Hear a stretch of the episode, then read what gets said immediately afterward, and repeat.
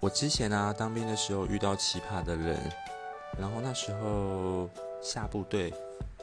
我们睡一个大寝室，然后很多男生都会睡在一个大通铺里面，然后呢那时候睡觉的时候都会闻到很奇怪的味道，然后我们就想说是不是呃有人吃东西啊都有一些怪味道，后来那味道啊越来越重越来越重，我们就在想说到底发生什么事情了。然后我们就用鼻子去寻找那个味道，后来真的竟然是发生在一个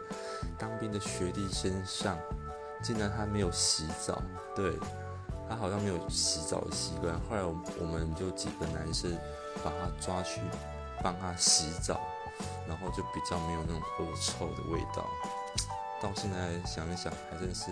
还蛮特别的一个学弟。